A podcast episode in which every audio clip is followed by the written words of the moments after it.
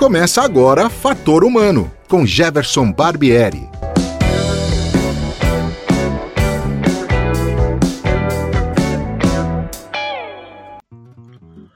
Olá, sejam bem-vindos à edição de número 47 do Fator Humano. A minha entrevistada de hoje é jornalista, escritora, participou e venceu a primeira edição do reality show literário Mestres da Escrita, organizado pela editora UPP, e, como prêmio, escreveu e publicou um livro cujo título é Quando Nasce a Mãe Histórias sobre a maternidade de cada uma. Seja bem-vinda, Vanessa Casarotto.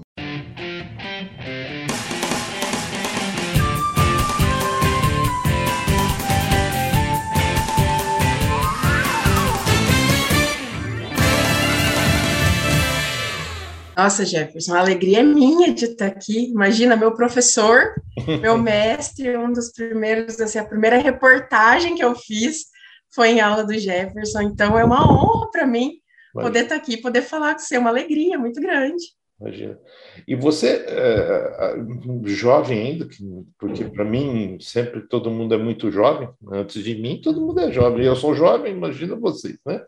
É, você ainda é uma pessoa muito jovem, já está construindo uma, uma trajetória bastante interessante e com conteúdo, né? Então é, é, é sobre isso que a gente vai falar no programa, né? É, conta um pouquinho para mim, como é que você chegou no jornalismo? O que, que te encaminhou para isso? Nossa, Jefferson, essa é uma longa história. Senta que lá vem a história, já diria o Ratimbu. Eu prestei jornalismo quando eu tinha 18 anos. É, eu sempre gostei de escrever, não era uma coisa que estava na minha rotina, mas como eu já trabalhava, quando eu tinha 18 anos, eu já trabalhava. Meus pais tinham comércio, minha mãe tinha confecção, né, trabalhava com costura de cortinas, ramo de decoração e tal. E eu já gostava muito daquilo. Eu acabei partindo para administração de empresas e fiquei trabalhando nessa área que era a área que eu conhecia desde pequena. E o jornalismo ficou ali, de cantinho né? E também assim, eu não tinha muita ideia do que era o jornalismo, do que eu podia fazer, onde eu poderia atuar. Então, aquela coisa que estava na prática, já que eu já estava trabalhando, que eu já gostava, que eu já fazia, foi o que entrou na minha vida. E foi assim até meus 30 e poucos anos, trabalhando aí com cortinas, persianas, essa parte de confecção, de papel de parede, decoração, que eu amava.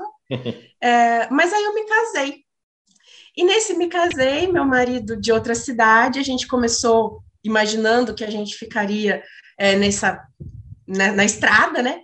E depois a gente entendeu que não, que a gente gostaria de ficar junto. E eu entendi que tinha chegado a minha hora de encerrar. Eu brinco que eu aposentei, né? Que a minha carreira teve um começo, meio e fim. Eu me aposentei ali, parei de trabalhar, me casei, parei de trabalhar me tornei esposa, uma coisa que eu não imaginava, era completamente distante da minha rotina, assim, nunca imaginei.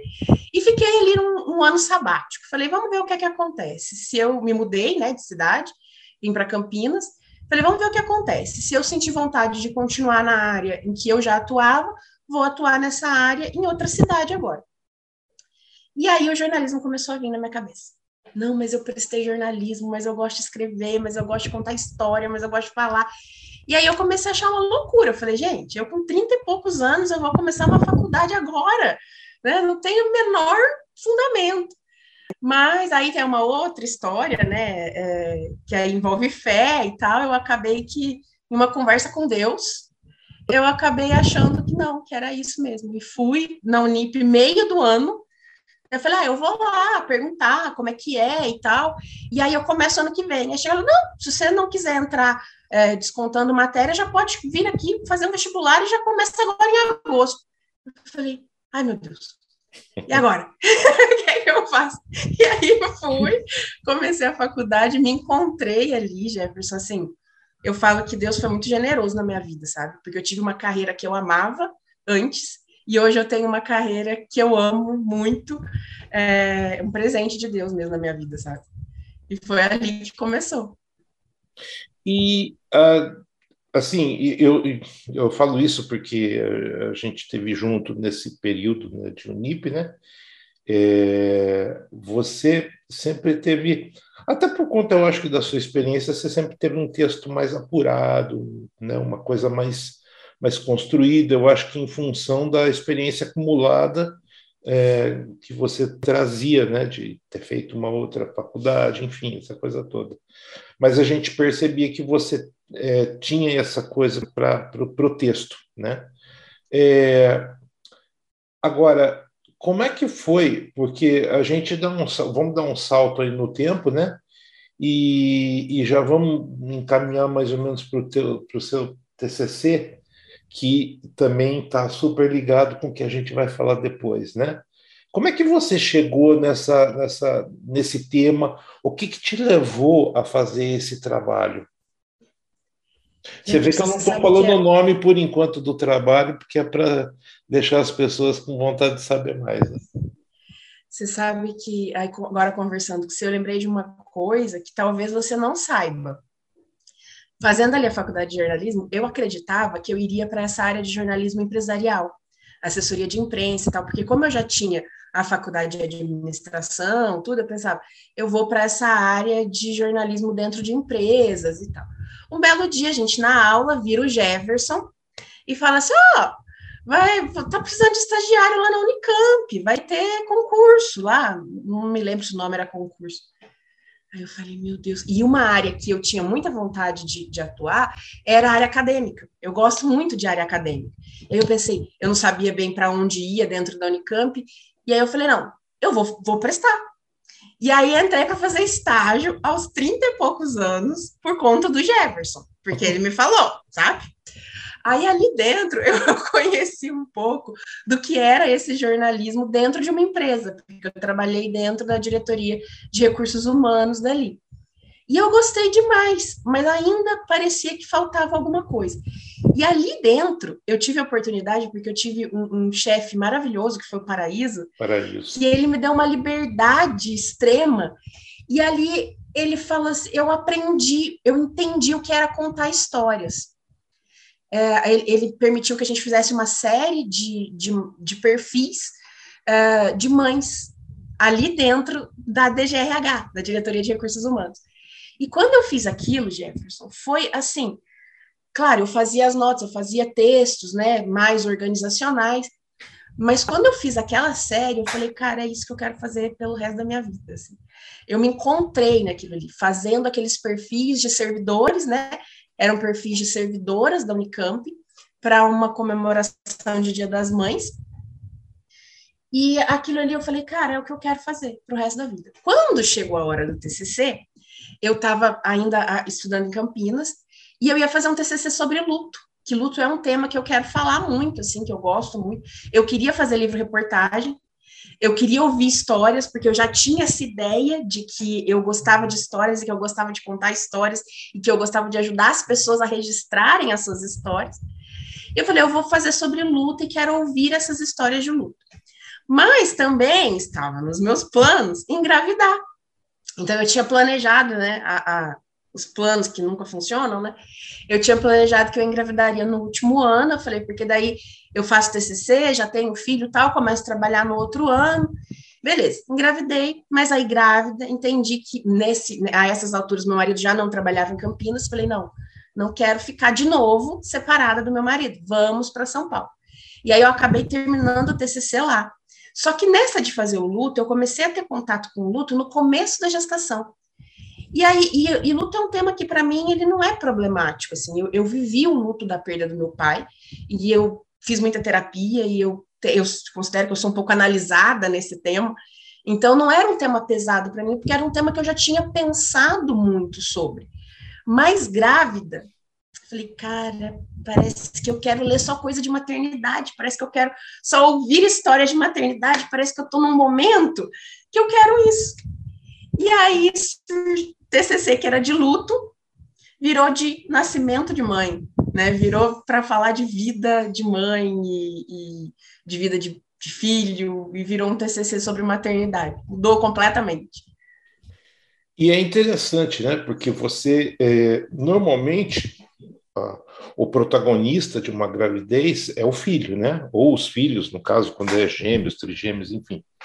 É. Agora, é, você transforma o seu TCC, é, o protagonista é a mãe. É. Né?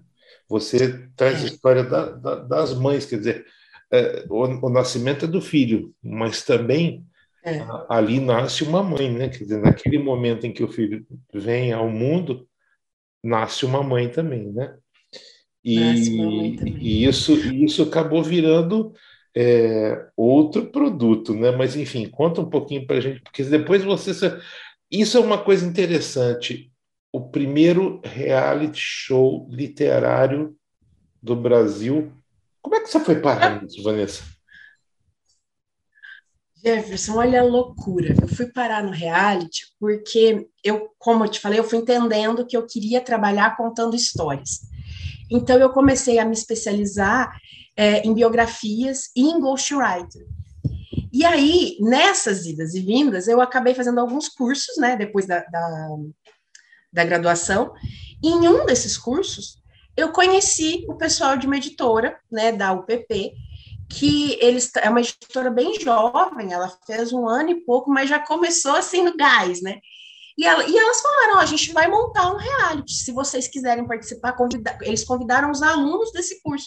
E eu era uma dessas alunas.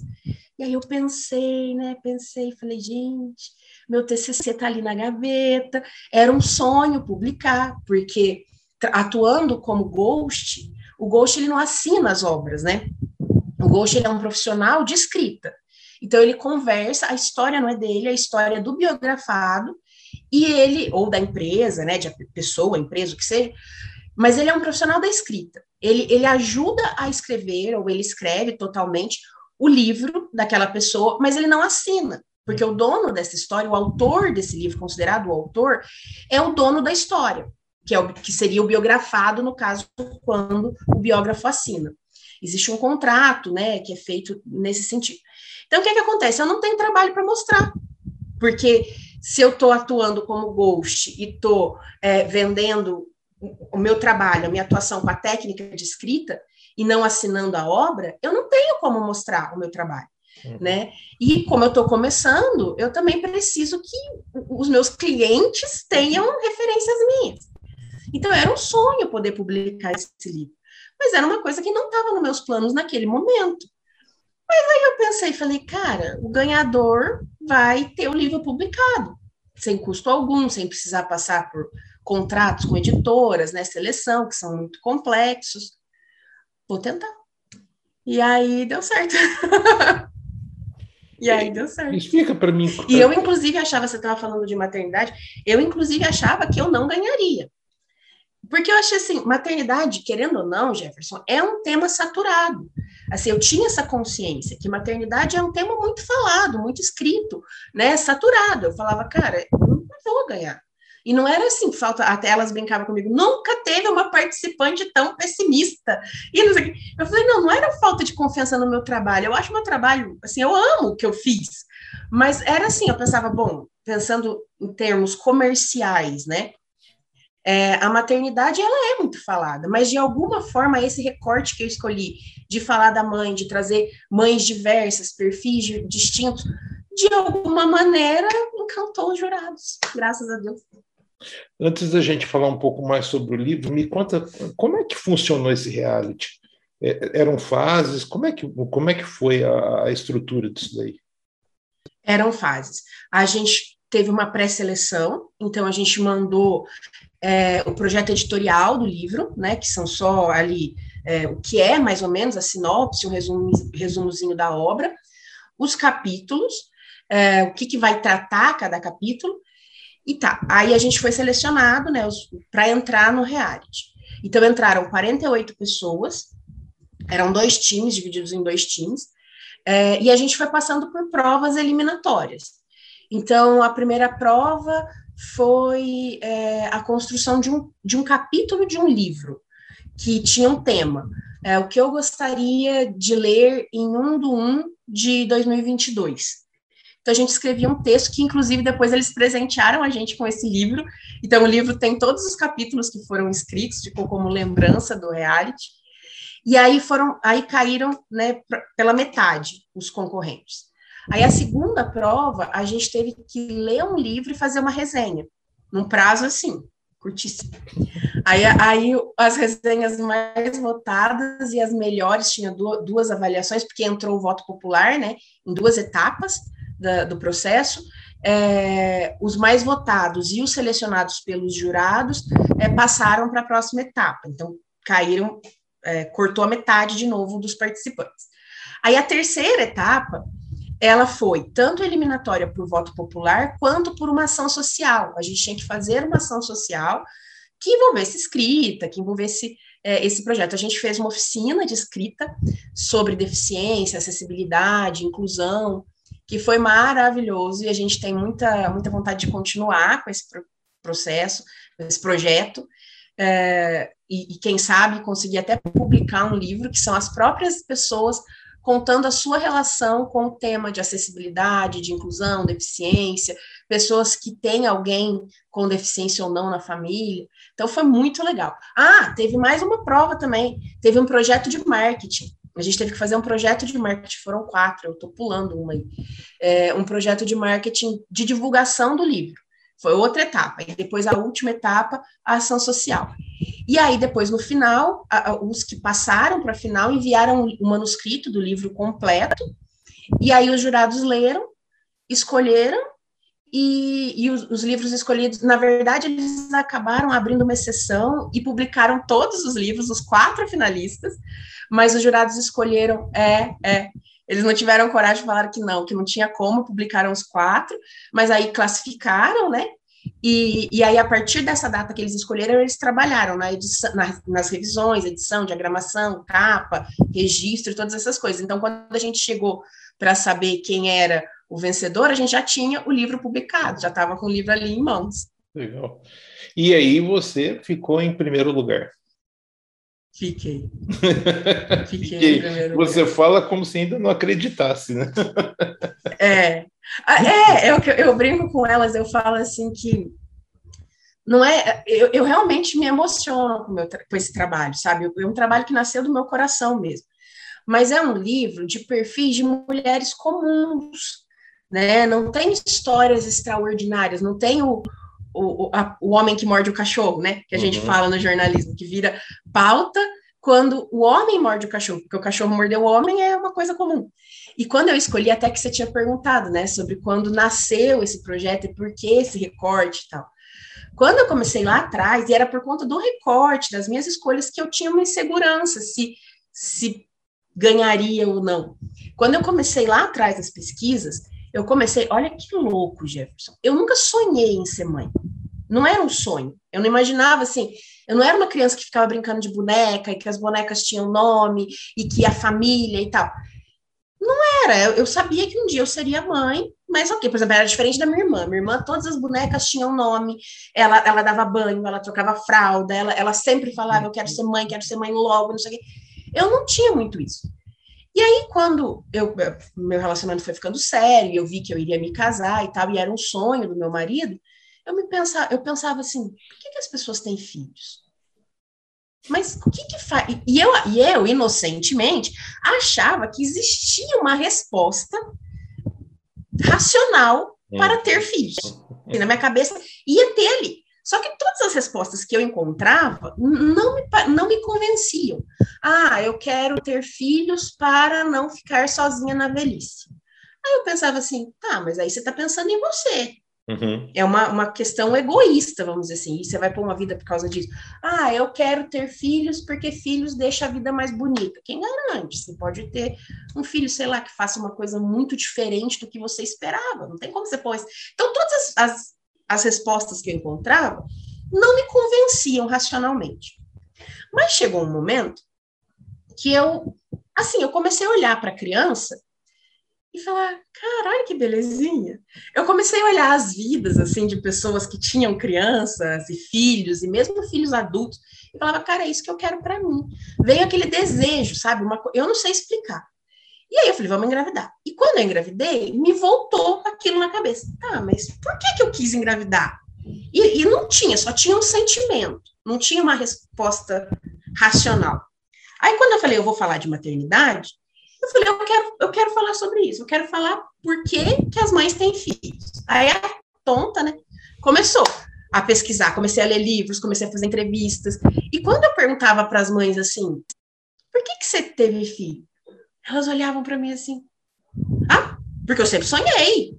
Ah, porque eu queria ter. Ah, não, continuavam as mesmas respostas que eu não tinha encontrado. E nos livros também, né, referências bibliográficas também. E aí o livro foi se moldando na minha cabeça. Eu falei, cara, não tem como ter essa resposta. A única forma da gente entrar em contato com a maternidade é conhecendo histórias. E as histórias de mães, elas são histórias comuns, são, são histórias que a minha avó contava, que a minha vizinha contava, e a gente precisa ter contato com histórias fora da nossa bolha também, fora da nossa realidade também. Porque existem muitas formas de maternidade, existem muitas maternidades e muitas vivências de maternidade diferentes. Então, para eu tomar uma decisão se eu quero ser mãe ou não, eu tenho que conhecer o maior escopo de histórias possível. Exatamente. Eu tenho que conhecer histórias longe né, da minha realidade, porque a minha maternidade pode ser diferente da maternidade da minha mãe, por exemplo, da minha amiga. E aí eu resolvi começar a contar essas histórias, e de alguma forma venceu o reality. E são, é, são 16 histórias né, que você tem dentro do livro, né? São, são 16 mães. E assim, uh, você falou que não tem nada de extraordinário, mas assim, é, teve alguma que de alguma maneira te impactou mais, te chamou muita atenção? Ai, olha, muitas. Eu acho que todas, na verdade, porque eu cheguei a fazer, Jefferson, umas 80 entrevistas. Hum. Então, esse livro, ele é. Eu, eu, eu, tentei colocar um pouquinho de tudo e ainda. E as outras histórias estão guardadas, porque de alguma forma eu quero escrevê-las. Uhum. É, e eu fiz, eu fiz entrevista também com profissionais, embora eles não entrem é, no livro, muitas questões que as entrevistadas me passaram eu conversei com profissionais na versão TCC, ainda tem micro reportagens no final com os profissionais. Aí nessa versão eu não coloquei, mas todas as histórias eu conversei com profissionais com obstetra, doula, é, doula de adoção e um monte de profissionais, psicólogos, psicólogos de mater, especialistas em maternidade e tal. É, e, e quando, quando eu falo que não tem nada de extraordinário, é muito louco porque eu até falo que esse livro é um convite para que a mãe ou a mulher ou a pessoa consiga encontrar o extraordinário na própria vida. Porque você sabe que eu sou fã da Eliane Brum, né? E a Eliane Brum, ela fala que toda vida tem, eu não vou lembrar com as palavras dela, mas é que toda vida tem um extraordinário, porque o extraordinário está no olho de quem vê. Então, todas essas histórias, elas são contadas é, a partir do que mexeram, do que mexeu comigo. Então, todas as, cada história dessa, é, a parte que está aqui, o que está contado aqui, porque é só um capítulo, não dá para contar a vida dessas mães, né, em um livro, de 16 mães em um livro. Então, são perfis. Mas cada coisa que eu coloquei aqui são as coisas que realmente me emocionaram, são as coisas que realmente mexeram comigo e que me fizeram é, pensar muito sobre essas mães e, e sobre a minha realidade também.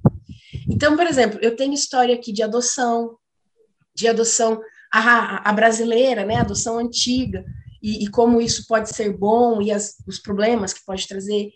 Eu tenho história de casal homoafetivo, de mulheres que fizeram fertilização in vitro, né, para poder é, ter filhos, que também foi a primeira vez que eu ouvi com tantos detalhes, por tantas horas, uma história assim. Eu também saí da minha bolha, né? Fiquei encantada de poder conhecer essas histórias. Tem história de perda gestacional que marca muito. Tem história de filho com deficiência, né? A mãe atípica, porque ela também faz planos, ela cria expectativas e aí de repente o filho não é, é o filho vem fora dessa expectativa, né? Ela se torna uma mãe atípica que faz a gente pensar muito e faz a gente entender muito sobre o amor, né? Sobre o que é a dedicação, o que é amar, todas essas recompensas que a maternidade traz. Tem história, cara, tem história que a mãe considera a gestação um milagre, né? Então foi a partir de das suas orações, da sua fé que essa gestação aconteceu. Ah, Jefferson, tem histórias assim lindas. Tem tem e tem também um pós-fácil. Porque como eu tinha entrevistado essas mulheres em 2019 para o reality, eu refiz todo o livro, eu revi todo o livro, mudei, incluí capítulos e incluí um pós-fácil. Porque algumas histórias tiveram um desfecho muito diferente. Então, tem três histórias no livro que eu dei a, que tem a continuação. Tá, o que, que aconteceu agora com essas mães? E que também foram coisas que me marcaram muito, assim, tem uma dessas histórias, eu não vou falar, porque eu costumo falar que história real não tem spoiler, então, mas essa eu considero que é, é, é a última história do livro, ela, ela era uma mãe que estava pronta para adotar, ela sonhava em ser mãe, estava pronta para adotar, e o desfecho dessa história é uma coisa, assim, que me arrepia muito, sabe, que aí a gente tem o desfecho dessa história no, no, nesse pós-fácil, que eu, eu acho que talvez seja a história que mais me emociona, mas eu acho que, não sei, eu acho que seria até injusto falar. Sim. Mas, mas tem, tem, tem histórias, por exemplo, de gestações não planejadas. Por exemplo, a minha gestação foi uma gestação planejada. Então, entrar em contato com o sentimento de mães que não planejaram é muito legal. E, e, e na verdade, Jefferson, assim, não, a gente não tem romantização aqui, não. Por exemplo, a gente tem uma mãe que ela fala: eu não eu não estava pronta para engravidar.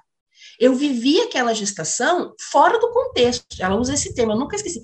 Eu vivi aquela gestação fora do contexto. A minha esperança era que quando aquele neném nascesse, a mãe nascesse também. Porque eu vivi a gestação inteira. Tipo, ela fala que na hora que o teste deu positivo, ela ficou fula da vida. Ela já saiu gritando, eu tô grávida, e já ligou pro marido, sabe assim?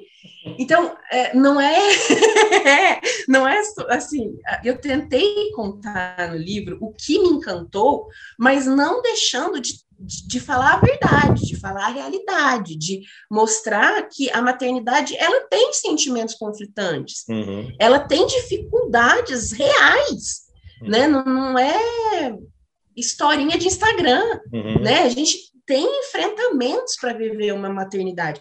Então, eu tentei no livro colocar o meu olhar, o que me encantou, o que me tocou, o que me fez pensar, mas também essas, essas coisas, porque a gente está falando de personagens reais, uhum. né? E, e, e, eu acho que foi de uma generosidade muito grande delas abrirem essas histórias e permitirem que eu contasse né? Porque elas estão abrindo o coração delas, elas estão se expondo, né? Quando você vem e fala e registra num livro, olha, eu, eu vivi uma gestação fora de contexto, olha, meu filho não foi planejado, eu não, a outra fala, eu não, eu não queria filho naquele momento, eu não estava pronta, eu estava começando a minha carreira. Então, é, é, é de uma generosidade muito grande, né? É Para falar para outra mulher, olha, tá tudo bem se você não planejou. Olha, até me arrepio.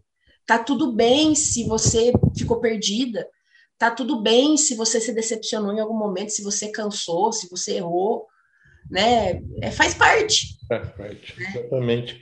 É interessante você falar isso, porque quando a gente fala em maternidade, a palavra já remete a alguma coisa assim, é, mais. É, uma coisa bonita, né? uma coisa que parece que é, soa uma, uma uma tranquilidade, e não é, né? A, a, a, maternidade tem facetas diferentes, né? Quer dizer, você encontrou essas facetas, né? E contou essas histórias, né? Então, é, isso é um trabalho, quando você fala, eu fiz mais de 80, é, isso me deixa, assim, até muito contente, porque eu sempre preconizei que para você ter um bom material, você tem que ter muito mais material colhido do que efetivamente você publica, né? Ou seja, para você poder fazer uma boa peneirada e trazer o que você tem de melhor para mostrar para as pessoas. Não é que você está jogando coisa fora, mas não. você precisa ter mais para poder colocar o melhor dali, né? Não, Jefferson, e, e, nem é assim, tem histórias lindas, histórias importantes de serem contadas que não entraram nesse livro por um motivo ou outro, é, por questões práticas. E porque também eu optei por selecionar histórias que, que, que pudessem trazer esse universo é, diferente, né? Um, um universo maior para o leitor. Mas tem algumas histórias, como eu te disse, que eu quero muito escrever. Que, por exemplo, naquele momento não dava. Eu, eu, eu tenho uma entrevistada, por exemplo, que ela descobriu um câncer durante esse processo. E ela estava em tratamento de câncer grávida. Então, é. como que você vai. É, é, você tem que respeitar esse momento da entrevistada, né? Eu vou pegar o conteúdo que ela me passou antes desse, de, desse acontecimento e vou publicar, ou eu vou invadir a privacidade dela nesse momento que ela está vivendo para tentar fazer uma atualização. Então, não, né? Não, não, é o momento. Mas é uma história que eu quero muito registrar, que eu quero é, ter de alguma maneira. Mas para o livro, nesse momento, não dava. É, te, te, tem algumas histórias, assim, tem uma história que a mãe tinha dúvida de quem era o pai. Hum. E eu queria muito colocar, mas ela não conseguiu me autorizar. Ela não conseguiu, naquele momento, ela falou: Olha, eu ainda não estou pronta para contar. Então, para contar, não, contar ela contou, eu fiz uma entrevista com ela longa, mas assim, para que essa história venha a público, mesmo trocando os nomes, é, ela, ela tinha algum medo de que isso, de alguma maneira, alguém encontrasse, sei lá. Então, não pôde. Então, tem algumas histórias, assim, tem muitas histórias lindas que não entraram nesse momento, né? É, mas eu considero também que as que entraram, elas trazem um universo, porque, por exemplo, a gente tem história de mãe solo, né? Uma mãe que engravidou por uma noite de um cara desconhecido. E aí ela tem que viver né, esse medo de, dele falar de aborto, esse medo dele não, não assumir, como que eu vou contar isso para os amigos, e como que a gente vai é, é, é, fazer essa criação desse filho né, dar certo. Então, assim, o livro ele traz muitas histórias. Então, eu, eu considero que mesmo não podendo ter talvez 80 histórias, eu acho que ficaria até cansativo, né, Jefferson? Mas não é, mas é como você disse, não é que as histórias delas é, é, que umas são melhores que as outras. Não, é que para esse projeto, eu considero que essas 16 histórias, elas, elas funcionaram. Do ponto de vista é, pessoal, é, você conseguiria, em poucas palavras, dizer qual foi a maior contribuição que esse trabalho te trouxe? Como mãe ou como profissional? Eu diria como mãe, primeiro. Talvez depois como profissional, mas primeiro como mãe. Jefferson, como mãe, eu posso te dizer assim, que me ajudou e me ajuda até hoje me julgar menos, colocar menos moralização nos meus sentimentos. É, eu acho que isso é a primeira coisa, porque eu vi que cada mãe está ali vivendo a sua realidade e tentando fazer o seu melhor e que no final tudo dá certo. Então, eu acho que essa moralização, esse julgamento na minha maternidade, eu nunca fui de julgar o outro, de, de moralizar o outro. Eu sempre fui de perdoar o outro, de achar que o outro teve motivo. Mas na minha maternidade, eu tinha muito medo. E realmente foi um caminho que eu estava começando ali. E essas mulheres sempre vinham na minha cabeça. Então, por exemplo, tem uma história sobre amamentação que eu fiz a entrevista, eu ainda estava grávida, então, muitos pontos ali é, eu contei, mas não faziam muito sentido para mim. E quando eu tive dificuldades de amamentação, quando meu filho nasceu, e eu voltei àquela história, eu falei, cara, olha, tá vendo? Olha como ela lidou com isso, olha que deu certo e tal. Então, eu acho que me ajudou nesse ponto como mãe, de, de me julgar menos e de entender que há várias formas de maternidade, que cada uma está ali, vivendo a sua maternidade. E Tanto que a gente colocou isso no, no, no, final, no final a gente acabou mudando, ainda colocou um subtítulo no livro, né? Histórias sobre a maternidade de cada uma. Porque não é a maternidade, é a maternidade de cada uma. Cada uma vive a sua maternidade. Então, eu acho que, que em termos de maternidade, eu acho que esse foi o maior aprendizado. Porque em diversos momentos eu me lembrei dessas mulheres uhum. e me lembrei das histórias que elas me contaram e me ajudou. E profissionalmente? Nossa. Profissionalmente é. Como eu te falei, se lá na Unicamp fazendo aqueles perfis daquelas mulheres, eu entendi que aquilo era o que eu queria fazer pelo resto da vida. Fazendo esse livro, na época em que ele era um TCC, eu me lembro perfeitamente de chegar para as pessoas e falar: é isso que eu quero. Eu quero ouvir as histórias das pessoas e ajudá-las a contar. Então, assim, fazer esse livro, que foi, que foi feito em 2019, né, porque o grosso dele, a maioria das entrevistas foram, foram feitas em 2019, foi, foi assim, a, a, a solidificação, sabe? É isso que eu quero. E aí, quando ele vem para o reality e ele é publicado, é um cartão de visitas para mim, né? Uhum. Ele se tornou, eu, eu, eu falei para o pessoal da editora, depois que passou tudo, que ele deu um, um avanço na minha caminhada, né? Cortou uma etapa ali, porque agora eu tenho, né? É um outro fala, ah, filho, né, Vanessa? Ah, é outro filho. Jefferson é outro filho, porque olha, eu vou te falar, eu trabalhei com grávida, Benício Jefferson, eu, eu pari, eu estava em TCC, a louca, e, e meu filho foi planejado, hein? Eu pari, eu, ta, eu tava com o Benício, tava parindo ali, cortando a minha barriga, no dia anterior eu estava terminando textos desse livro, e algumas mães ainda vieram, algumas mães ainda vieram na minha cabeça, eu na mesa de parto. Saí, vim para casa, assim, com o corte da cesárea, escrevendo esse livro. Então, eu trabalhei nesse livro um ano e pouco, né, assim, lá na época do TCC, depois eu trabalhei nele de novo, né, pra, para o reality, então, assim, é um filho. É uma gestação maior que a de um filho. tá certo. Vanessa, se alguém quiser é, comprar o livro, é, adquirir, como é que faz? Quais são os caminhos? Jefferson, agora já está chegando mais exemplares, porque tinha esgotado, a gente teve uma feira depois do reality, né? E esgotou graças a Deus.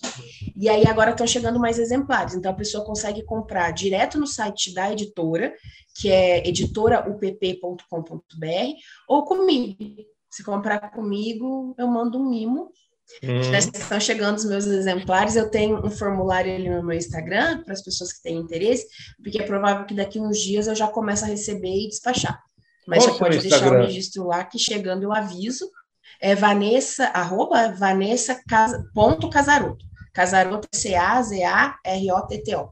Vanessa ponto Casaroto. Minha cara. Ah, e vai ter a segunda edição do reality, viu, Jefferson? Eles já estão começando ah. a planejar lá. Então, quem tiver vontade ó, de ter um livro publicado, acompanhe a editora lá, porque pode ser que ganhe. Legal, muito bem, muito bom. Minha cara, olha, muitíssimo obrigado pelo teu tempo. É, parabéns Imagina, pelo, pelo resultado aí. Eu fico muito feliz e satisfeito quando a gente vê o resultado, né, vê o, o, o segmento né, das pessoas que, que passaram com a gente pela faculdade mas, assim, de ver que a faculdade não dependeu de nós, né? A faculdade foi feita por vocês. Eu sempre digo, né? O aluno fala assim, ah, eu, eu faço faculdade, né? Eu faço jornalismo.